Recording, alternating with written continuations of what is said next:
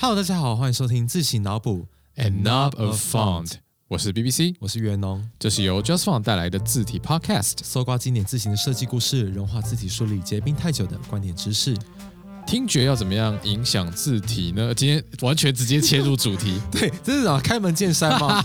可是没关系，因为我们这个节目本来是以听觉为主啊。对，我们光是一开始想要透过听觉来讲字形，其实就已经完美的展现了我们今天想要讲这个主题。是的，今天我们要来跟大家介绍一个很奇特的心理现象。其实，在前几集有玩过，就是我们讲巧克力跟字体的关系。你是所谓的广义的联觉吗？对对对，所谓联觉就是你的 A 感官跟 B 感官产生的一个联动的现象。哦，就好像你看到某一个文本，然后就发现有声音一样。对，就是说，好哎，是像网络上很多那种有声音的图，你看到同神的背影，就会想到，哎，大家一代代代代代对，就是这样子。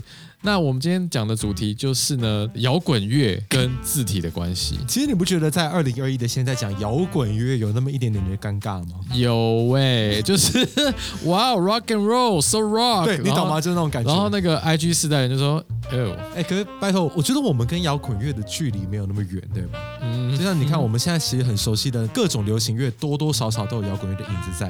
呀，它已经变成如空气如水一如白般米的吗，对，如白 米一请般的存在。大家回顾上一季的鸟海修。好，我们我们先从鸟海修回来。我觉得是因为太自然的存在，所以我们从来没有意识到说，其实这种音乐风格已经多多少少影响到我们习惯听的音乐。 对，它已经融入了我们习惯听的音乐当中的各个层面，它不小心就会变成有摇滚的感觉。请大家举例一个你常听的团或是某一首歌。呃，其实我没有很常听五月天，但我会呃我也立刻想到五月天。对，我觉得它是一个 iconic 的标志、对。对对对对，但除此之外，还有像什么比较之前的人可能会听苏打绿，或比较之前的人是有你点你知道为失什么礼没？有没有？我哎、我还没讲完，你要等我讲完。 OK 因为现在的人会听于丁蜜。啊，好，于丁米，OK，对，反正就是有各种各种的这种，不管是乐团也好，或者说歌手也好，摇滚乐这样子的曲风其实都在我们的生活之中。但是呢，摇滚乐会怎么样跟字体有关系呢？这个就是我们在前年的讲座字体课程们里面有放在某一季里面的其中一个大讲题。这个是我真的在所有的我们节目里面算最喜欢的其中之一，把两件大家在生活中其实很常碰到的事情，很完美的结合在一起。而且都是大家可能不容易意会到的主题。对，但我觉得不容易意会到的主题，其实除了摇滚乐本身之外，我们应该往后退一步来讲，说摇滚乐它本身的载体是什么？呃，就是音乐啊，音乐声吗声音啊，呀、哎，你讲到关键字了，对，声音，声音，关键就在于说声音怎么样去影响字体呢？我觉得这个一般人听到一定会觉得是 nonsense，就声音归声音，字体字体。归字体。哎，大家先不要分那么细，呃，对，大家都是感官，不要分那么细。所以现在是要 Q 感官一条通希望小树哥有一天找我们上节目，回来。回到摇滚乐。听觉会怎么影响字体呢？因为听觉其实是人类算是很本能的一种。如果我们想象在五万年前的人类在一片东非的荒野上，你会先感受到什么样的危机呢？旁边可能有是剑齿虎，这剑齿虎五万年剑前齿还虎在应该吗不在东非吧哎对，因为剑齿虎是比较北方。好好不，anyway 重要。 anyway，反正听觉是我觉得人蛮原始的一种感官，因为其实它是一个你没有办法 shut down 的一个对，除非非到你现代掩耳盗铃，就是啊，这是这样子吗？，对我以为你要说，除非我们带了 AirPods Pro，对 AirPods Pro 它那个消音的那个功能非常厉害，可是在本能上没有办法嘛。对，它是一个蛮靠近我们自身的感官啦，感官说啊，真的。对对对对对对，因为特别是如果我们今天感受到一种尖的声音，就我们现在想象一下，你有没有听过那种指甲刮黑板的声音？天哪，我觉得我们我们应该不会放出来给观众听吧，真的有点哦有点公害，就是就是有一点会让大家想要退订这个节目。 好，然后现在先不要推定。不过光是想象那个声音，我有听过一个说法是，其实那个声音跟猿猴在警告同伴有危险声音是一模一样的，有这样子的说法在哦。是哦，对，所以其实这就可以告诉我们说，为什么我们人类会对于那种声音本能性的反感，就咦，但你也不知道为什么。嗯，可是其实再往后推的话，人类对于尖的跟高的声音本来就有一种危机感，有可能是噪音于刚刚的讲到那个猿猴时代的遗产。嗯哼，可这个也就可以让我们去把这样子的声音跟危机感去做类比，声音是尖的，然后视觉上也有尖的，它就会给你一种共同的。你的心理会把它连在一起。对，这就让我想到《惊魂记》里面那段音乐，噔噔噔噔，对那段，所以我觉得那个音乐很厉害一点，就是它操控了人类的这种心理对于听觉的这种很直观的想象。对，对，透过这种尖尖的不和谐的声音，让人感受到紧张。可是除了紧张之外呢，其实，在现代来说，我们会觉得哦，那样的声音也可以带来刺激感，耳朵有点不舒服，但你会觉得很刺激，就是一种 M 的，是抖 M 吗？对，就是抖 M，大家都是。所以我觉得这个就可以带回到我们今天的主题，就是摇滚乐。如果大家对于早期啦，就是我们所谓的那种 Guitar Hero 时代， Guitar Hero，对，就是、嗯你知道，我们可以看到说。他们的字体很多是那种尖尖的、刺刺的，有嗯，没有？你好像想到摇滚乐就会想到有就是有吧？你好像对想到一个尖尖又刺刺的，然后好像有点强硬的那种感觉。对对对对对，就这种对感觉。嗯，所以其实它就是因为这样子的因素，把两种毫不相关的视觉元素跟听觉元素结合在一起。我觉得这个是一般人，或者说甚至是即使你懂音乐、你懂字体的人，可能都从来没有想过说为什么会驱使你有这样子的行为。对啊，这个好地直觉哦，这很不知道地但为很什么直觉很直觉。好，所以我们建立了一个这样子的共通的感官了。对，我们今天想要来操控 BBC 一下。我要请观众听两段歌，然后它是全世界最有名的歌，是什么歌呢？国际歌，国际歌的的的，不是不是不是国际歌，是一个国际知名的歌，但不是国际歌。它啊就是你每年都会唱一次的歌，如果你不是二月二十九号生的话，就是你每年都会听一次对。，就生日快乐歌啦。对对对因为我们当初在讲座就透过了这首歌打了这段旋律，让大家去感受到说不同的音色在字体上面有什么样的感官差异。嗯，好，所以我们今天要放这两段同样的旋律，但不同的音色，来给 BBC 去听。然后你要跟观众去解释说这段旋律会让你想到什么样的字体，并且尽可能的描述详细。这也是一种 ASMR 的节目的表现嘛。我觉得不一样，这太嗯哼广 义了。好，好，我们直接放音乐哈。听起来有点闷闷的，闷闷的，对，然后有点、嗯呃沙沙的，嘟嘟嘟嘟嘟，就好像有一种就是被埋在什么东西后面的感觉。对，就是你被活埋之后，帮你唱生日快乐歌，这什么比喻啊？很奇怪。可是呢，这样子的声音，这种比较闷闷的、顿顿的声音，会让你想到什么样的字形呢？笔画的尖端啊，它都不会太锐利吧，有一点小小的弧度。笔画的转折也都不会是直角的，哦因为直角就是代表说它交叉得非常锐利嘛。那可能它笔画交叉处会有一些圆弧，带来一些晕开的感觉。因为刚刚那首歌听起来有点蒙蒙的，这样子的说法，我觉得说得通了。是那这时候我们就来听听看另外一段声音哦。等一哎，下这个跟刚刚的比起来的话呢？大家可以再一次吗？好，它比刚刚那个声音稍微更尖了，然后不知道为什么它的尾端有一点震荡。可能因为有趣的人都在这边，所以他有一点 好好。可是那种所谓的稍微比较尖锐一点的声音，会给你一种什么样的感受呢？它的尾端应该也是尖尖的，然后它可能有一点长长的，你说是文字本身瘦长，还是说对笔画延可伸的？能文字本身瘦长，然后笔画的尖端是有点，至少它不是钝的，它一定是尖的。哦对，那如果我们往粗细去讲，第一段声音跟第二段声音，你会分别想到哪一个是粗的字体，哪一个是细的字体呢？第一个一定是粗的字体，因为它有一个嘟嘟嘟。哦，就是一个一个鼓在后面的感觉，不知道为什么有有一种胖子讲话该有那个声音不哦这样子吗不不不不不不不，哎，不是哦，我刚刚吃了一块鸡排，这这是一 种。种刻板印象超吗？刻板印象。我想刻板印象是很有用的一件事 情。对啦，那另外一个字体会给你什么样的刻板印象？呃，就是就是因为我们就是这样子讲话。什么意思啊、嗯就是可能有一个变成人的猫，或是变成猫的人 OK，好好好，我懂你的意之思。类的。哎，我觉得这个比喻很不错哎。对对对，我不知道观众有没有理解，但其实你们大概可以听着刚刚那两段声音，想象一下说这两种字体之间的差异。所以顿顿的，就是我把它的可能某一些共鸣没有开到那么高频率啊，然后嗯哼可能低音更强调这样子的声音，会跟另外一段比较尖锐的声音有什么样的差别？这样子的感觉，哦对，对吧？我们就可以感受到说，其实高频跟低频。对于我们对于字体的想象，其实就有一个这样子的差异。讲到这边的话，我就要讲一下我们那个时候在讲座一直讲的烂梗，就是各位观众，你们知道高频息是什么吗？哦不要。高频的 C，谢谢。 那我们就顺顺理成章的进入到这次的正题吧，因为我们都已经跟大家建立到说，其实听觉跟视觉的这种 Q 有一种你从来没有想象过的关联，嗯，所以我们就要直接就是进入到摇滚乐这一块嘛。接下来会有点考古的感觉， 对，因为我觉得讲到这种东西，你很难不讲到它的一些历史面的东西嘛。对一些故事。好，首先就是说，摇滚乐它其实在我们那时候讲座里面，我们给它的三个大标签，这个是第一个大标签，叫做摇滚乐呢其实是融合的，什么是融合？就是可能一个氦原子跟一个氢原子对，就是它也是一种物理学上的融合 fusion， （fusion）。但就是这个 fusion 嘛。嗯哼，我不知道大家对于呃一些老电影有没有一些些印象，但如果你们有看过《回到未来》的话，里面那个主角他不是跳上台，然后拿了一个吉他，然后弹了一个说，呃，你们跟着我一下哈，这个东西可能是一个你们新的东西，对我时代来说是老东西。 OK，然后他们就开始弹了一首号称是近代摇滚乐最开始的一首歌，就是那首 Chuck Berry 的 Johnny B. Good。那我们接下来放那么一小段给观众听听看。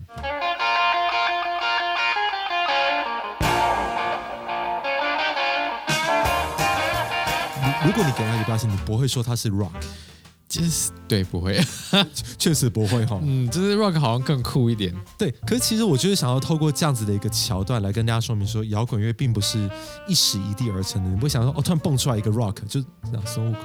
对，或者是什么哈利波特， whatever。对，可是就是一个这样的感觉，因为摇滚乐呢，它其实是融合了蓝调啊、乡村啊、爵士，甚至是灵魂那种嗯，各种的美国音乐去结合成了一种很独特的现代的乐风。所以摇滚乐它的字体，对，我们就要带到字体了。早期的摇滚乐字体，同时也有我刚刚讲到那一串的风格，嗯在在他们里头。嗯哼，因为早期摇滚乐的风格，它还没有那么的离经叛道的时代，其实它就跟那些既有的音乐风格还蛮相似的。因为什么呢？你想嘛，摇滚乐打什么鼓爵士鼓， ？Got it？对，耶有没有有没有对不对？对不对？是爵士哎，对，所以哦我们从来没有想象过这个名字是怎么来的。嗯 OK，然后同时呢，他的某一些习惯，就例如说，你看过那种摇滚乐，不是会常常叫说 “Sing with me”，然后观众就会 “Sing with me”。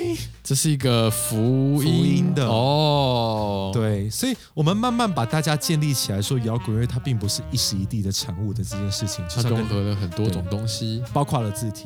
你看过一些比较早期，或者说可能近代也有，你看过那种比较窄、比较瘦长一点的那种木喷板字的字体吗？呃，请想象美式乡村烧烤餐厅里面的字体，就你想象说它会拿来拼成 barbecue，对对对，BBQ，对，就是那个，然后中间有断掉的那一种。对，这种字体呢，其实就是比较白人一点的字体，啊嗯哈，都会很常用这样的字体来表达他们的习惯的乡村音乐或民谣，嗯有没有？那另外一方面呢，你没有看过另外一种也是摇滚人偶尔会使用到的字体，就是粗的手写的字体，带有一点笔刷的感觉的，对对，有点有点肥厚的那种字体。对，这种字体呢，反而就是比较黑人特色的。比相对啊，我这边都讲的是相对，比较常在黑人的音乐啊，或者说相关的文化里面去看到这种比较 script 的写的字体。跟喷漆的那种也有点像嘛。对，我觉得有一点异曲同工之妙，虽然嗯是媒材不一样，但是、嗯哼但就可以知道说，其实这个就可以展现出了说摇滚乐它带有很重的这种蓝调特色的是这种由来。可是如果要更往前推一点的话呢，大家知道二零年代发生了什么事吗？大萧条，战间起，大家都说就是没打仗的那几年，可是没打仗的那几年，刚好也是音乐和艺术非常蓬勃发展的时代。嗯，对，在那个年代，其实音乐跟艺术也一并的一起往前走。就像那个时代的爵士音乐呢，其实他们都会用一种那个时代觉得很潮的字体，叫做 Art Deco。艺术装饰风格， Art Deco，我每次讲这个词，我都会想到那种艺术风的短裤，对，Art Deco，哇 Deco ，Deco，而且是底裤，Deco，哦，都 De- 短裤，是这样短裤吗？？Deco Joints。对，Art 啊 Art Deco 就是以二零二一年的人来看，Art Deco 应该要怎么形容？现代人看到那个，可能还是会觉得它有一点文，青，有一点文青，但是同时又有一种那种摩登新潮复古感，对，它会有一点金属机械感，很像那种蒸汽朋克。对对对，蒸汽朋克一点点那种感觉然后可能会是形老体派什么夜的总会对对对，夜总会的那种感觉，对这种风格，其实我觉得在早期的摇滚乐里面也非常常出现。那是因为就是它同时继承从那个时代来的音乐。哦，我们知道说那些摇滚乐历史，但是问题是这样有什么用呢？那是因为我们要进入到下一个时代，也就是我们要给摇滚乐的第二个标签。说真的，大家想到摇滚乐会想到一个什么样的形象啊？反社会吧，反社会，你说客家， 反社会反社客会家客家人，先不要。客家摇滚，客家摇滚是什么？就是越狗台越湾，对，死腔不死腔客家精神，统山过台湾， 这真的完全不对。我们两个客家人在那边讲这种烂梗， 真的是不行。啊好，可是好回过头，我觉得很多人都会觉得说摇滚乐带有一种反叛的气息。嗯，有吗嗯看现代的乐团可能不会这样觉得，有部分是有的，可是可能你看一些早期或者说至今的金属乐，都还是会有这样的影子在。会我觉得那是因为摇滚乐它在它的成长过程，对摇滚乐发展的过程，吸纳了很多，包括像你看嘛，一九五零六零那个时代有什么越战啊、婴儿潮啊，哦，哦有，啊有就是他们那个时候发现说，哦，侵略越南，哎，结果是侵略别人的国家，他们不晓得到底为何而战。 Bob Dylan 不是唱那一首，对，然后或者说像婴儿潮的世代，他们就会想要跟他们的父母有不一样的价值观。对，什么什么最伟大的一代之下的那个阴影哦，我们父母好伟大，反抗纳粹，我们只是小废渣。 可是现在他们也已经变成跟他们父母一样了。 对，可是重点就在于说，这个东西也让摇滚乐的字体有很多我们现在很熟悉的元素嘛，像什么呢？喷漆，全国青少年青少年骗杀全国青少年纯洁青少年骗杀全国，对，哎，是这样的感觉吗？对，可可是是类似吧？我们好像都会把那种喷漆字跟这种比较离经叛道或反社会这种比较打破体制巴黎街头就是比如说会有一些什么 revolution 之类的， ，Cafe l o t i o n 对对对对对，所以我觉得那段历史也带给了说我们现在的摇滚乐一些很常见的视觉元素。你看到偶尔某一些那些经典的摇滚乐，你就看到说他们字体用的是喷漆字，比较没有笔画或者说什么框架的规范。对，我觉得这个有一种他们的精神在，就是跳脱笔画、打破框架这样子的感觉。反抗嘛。然后另外一方面呢，其实那个年代对于迷幻药也没有那么的 听说六零年代长大的人没有吸过大麻才奇怪。我们在说美国，对，说不说明台湾。哎哎，我不知道哦，我觉得这个就可以说，就是为什么那个年代的音乐都那么厉害的原因吗？哦，有可能呢、可是这个迷幻药也带给了摇滚乐的字体一种很特别的标签。嗯，这个这个标签，它是一个很特别的艺术流派，叫做什么哦，这个字很难念呢，psychedelic。psychedelic psycho psycho 的那个同同一个字，同一个，字根 psycho psychedelic，这这该怎么翻译啊？神经病艺术吗？神经病艺术是什么 psychedelic，你会让我想到达利没有啊？其实就是迷幻艺术啦。对，迷幻艺术。其实达利也是一种迷幻 艺术。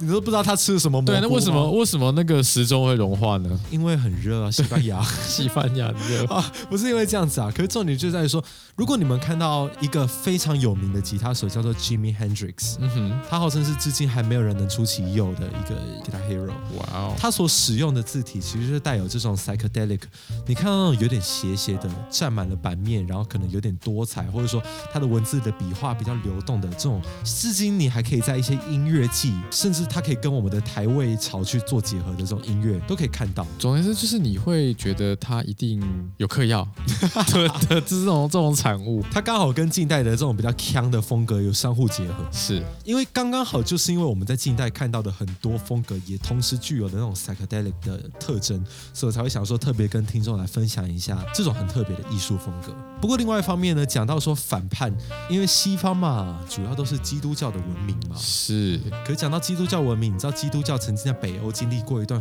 非常就是血腥的征服吗？你是不什么三十年战争选择上帝或地狱，哦，这么严重哦？这可能有点夸张了。可是其实这也可以说明为什么北欧的那种死金乐团都那么的具有他们当地特色的缘故。重金属好像就会想到北欧的对啊，类似维京人 有没有的，有没有有没有那种对形象？对对对对对，可是其实这个点就是想要跟大家分享说，为什么金属乐常常喜欢用歌德体？对啊，到底为什么？诶，这个歌德体会不会跟刚刚我们最开始讲到那种听觉的连接有那么一点像？对，因为歌德体是一个很尖很硬的字体，欧文大致上都是平头笔，但是歌德体的那个写法，它特别的注重这种角度，而且特别瘦长，对，特别的瘦长。所以它就会带有很多的尖角。对，就是因为那种尖尖的特质，我觉得它本身其实跟金属乐的听觉有那么一点点像。不过另外一方面呢，其实歌德体它带有了一种，你会对觉得它有一种次文化的特质，有没有？有之前去柏林玩的时候，我真的有看到他们有一群人的打扮是 Gothic。就是所谓的 gothic。真的，他不是为了要表演，他真的走在路上这样逛街。然后我那时候有一个 cultural shock，我想，Oh my god，这个在这边是真的可以日常穿出来逛街的 outfit，因为对，这边是柏林啊，很酷哎，我觉得这个就很特别，就是说，因为如果追溯金属乐，他们会常常喜欢讲一些北欧的神话的那种特点嘛，有没有？嗯哼，奥丁，奥丁啊什么的，什么索尔，对，那种风格，我觉得刚刚好也跟他们的音乐风格，就是不小心让一个现代的摇滚乐跟一个古代的字体融合在一起，感觉也比较有神话感，是不是？我觉得有那么一点神话。，对对对对对，如果好，我们今天想想看，《闪灵》如果今天换成了 Helvetica，天哪，好好像不对好哦。无聊哦，你多啊杠，对啊，杠，一红硬，好像这不是是什这么样子台语哦鼠来宝？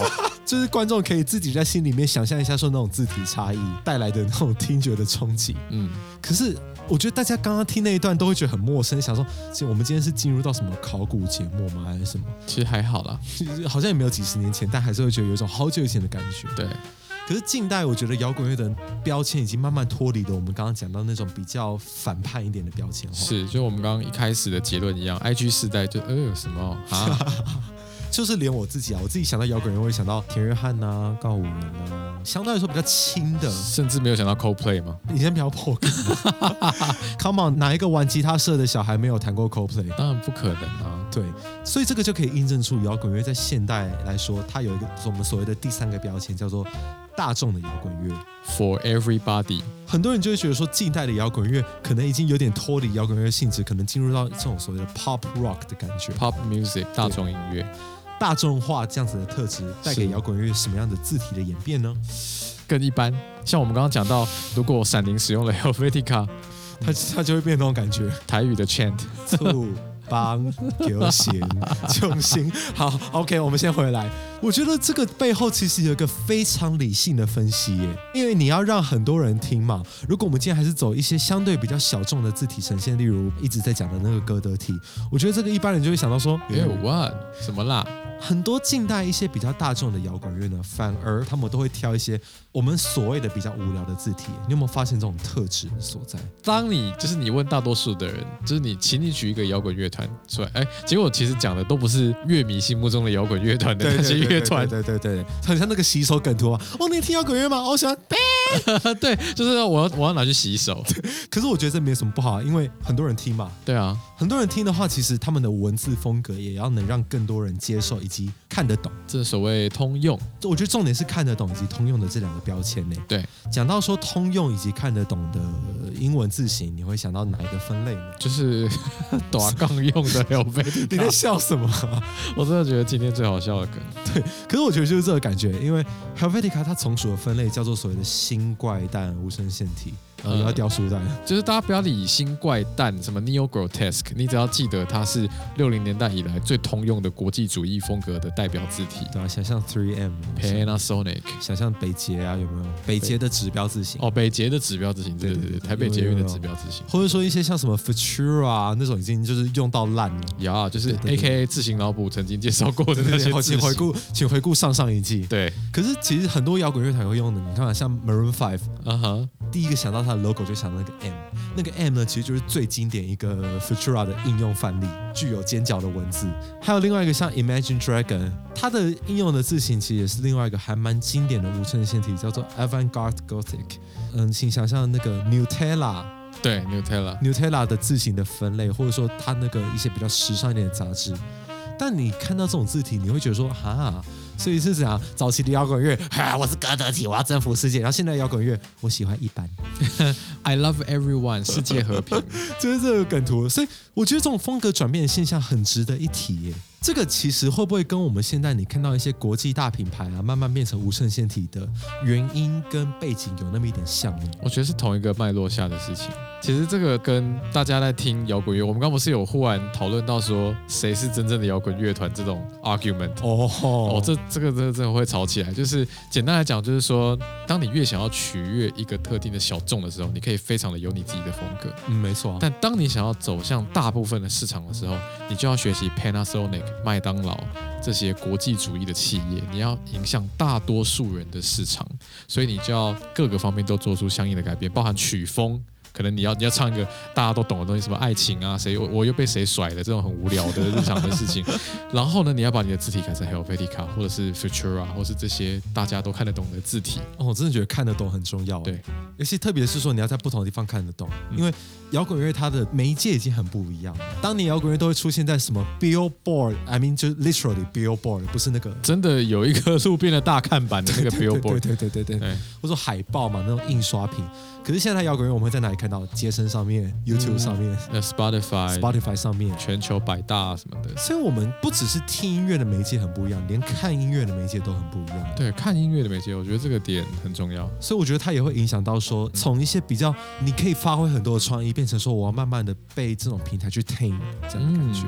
嗯，所以我刚刚才会讲到说，它跟那种大品牌的无衬线化有很像的背景，是好是坏，我觉得这就留给各位乐迷去想想看了。，对，这真的是大家乐迷自己有不一样的心情嘛。说真的，听众还可以想象到说什么样子的这种听觉跟视觉的 Q 点去融合的例子呢？B C，你有没有什么自己的观察？ Oh my god，我都没有在听摇滚乐反。正不管西方东方的都好啊。西方就是，比方说，我有时候会听的华尔兹类的音乐，哦，哦，这个怎么看？他们都用铜板草书。我觉得这个就是一个像我们那时候在巧克力讲到的一个 Q 点。对，华尔兹是十九世纪那时候欧洲贵族的流行音乐。对，没错。那过了一百多年之后，到现在，它还是一个贵族音乐的感觉。可是，在欧洲比较 popular、比较民间，可是它还是通常会用这样子的一个视觉 Q 点，非常柔顺、非常华丽的铜板草书，跟你说今天这是史约翰史特劳斯的啥啥啥啥啥。会不会其实这也跟华尔兹常常见是三四拍或六八拍是一样的道理？哦，有有有，就是就是他那个噔噔噔，对对对对噔它很像你在写字写对对那对种对对草对书对的那样的感觉噔。噔噔噔噔，我们今天是用摇滚乐来当做一个切入点，但如果大家有你们习惯听的音乐，例如说民谣或甚至是东方音乐来说，我们都可以去思考说，这种音乐它应该搭配的字体、都有一种它的答案在。我们再来想一个 City Pop，哦，我超爱 City Pop，最近 City Pop 很红啊。咚咚呲咚咚咚呲咚咚，好该棒怎么形容 City Pop？它是一个有一点带有八九零年代氛围的对，为怀旧、特别是八九零年代的都会感。都会感。其实 City Pop 它的一些节奏都是非常黑人的，我不知道就是大家资深乐迷有没有感受到什？么是非常黑 人？哎，因为你看像黑人他们会很强调那种节奏感很强，因为哆哆哆哆哆有没有有没有有没有 OK OK OK。对，其实 City Pop 很继承了这样子的节奏脉络。嗯哼，所以你看到说他们的字会很常出现，我们刚刚最前面有提到那个倾斜的粗笔刷的字。哦，其实我觉得这个背后是一样的脉络，嗯哼，所以我们今天就可以看到说，其实我们在帮音乐去匹配字体的时候，不只是要去思考说它表面上听起来是怎么样，嗯，我们还要去思考说这样子的音乐它承继了什么样的文化脉络。我以为 City Pop 它会更有日本的一些 variation。我我理想上也是有，可是其实如果你今天去 YouTube 啊 OK 随便点一个，他们都还蛮就是所谓的横向移植，哦，所以我才会觉得说他们的的字体其实是很对应着太平洋的另外一端的文字美学。美国的文字美学。所以我觉得是一个，就是我们今天从音乐一路聊到这个，我就觉得说这个很值得听众去思考、哎，对，下次你打开你的 KKBox 或者是 Spotify 或者是其他你的播放器的时候呢，我就可以去多观察一下它的曲风所对应的一个平均的字体的状态是什么。对我觉得你会有意想不到的感觉。对，好，那我想我们这一集关于字体跟摇滚乐的这种奇怪的 crossover，应该就大概先到这边啊。我们留给观众很多很多的想象以及听觉的想象的空间。没错，对，喜欢的话欢迎订阅啊，或者说按赞，或者说按爱心、按五星、按更多的星，或者说分享给你同时具有设计以及音乐背景，我觉我觉得这样的人好像还蛮多的，还蛮。多的，对啊，分享给你同时具有设计以及音乐背景的朋友，跟他们讲说，诶，如果你今天想要办一场音乐季的话，好像可以往这个去走吼。对，可以耶，那我们就期待下一集吧。下一集的话，诶，我们又要回归到字体了。那根据这个脉络，我们是要讲到一套很常见的英文字体。我们今天是不是一直提到它啊？哦，今天一直提到的那一个懂哦啊啊，真无聊啊！好，无聊的事情我们就留给下一集是吗？哦，对，好吧，下次再见。好，OK，那下期再见，拜拜拜拜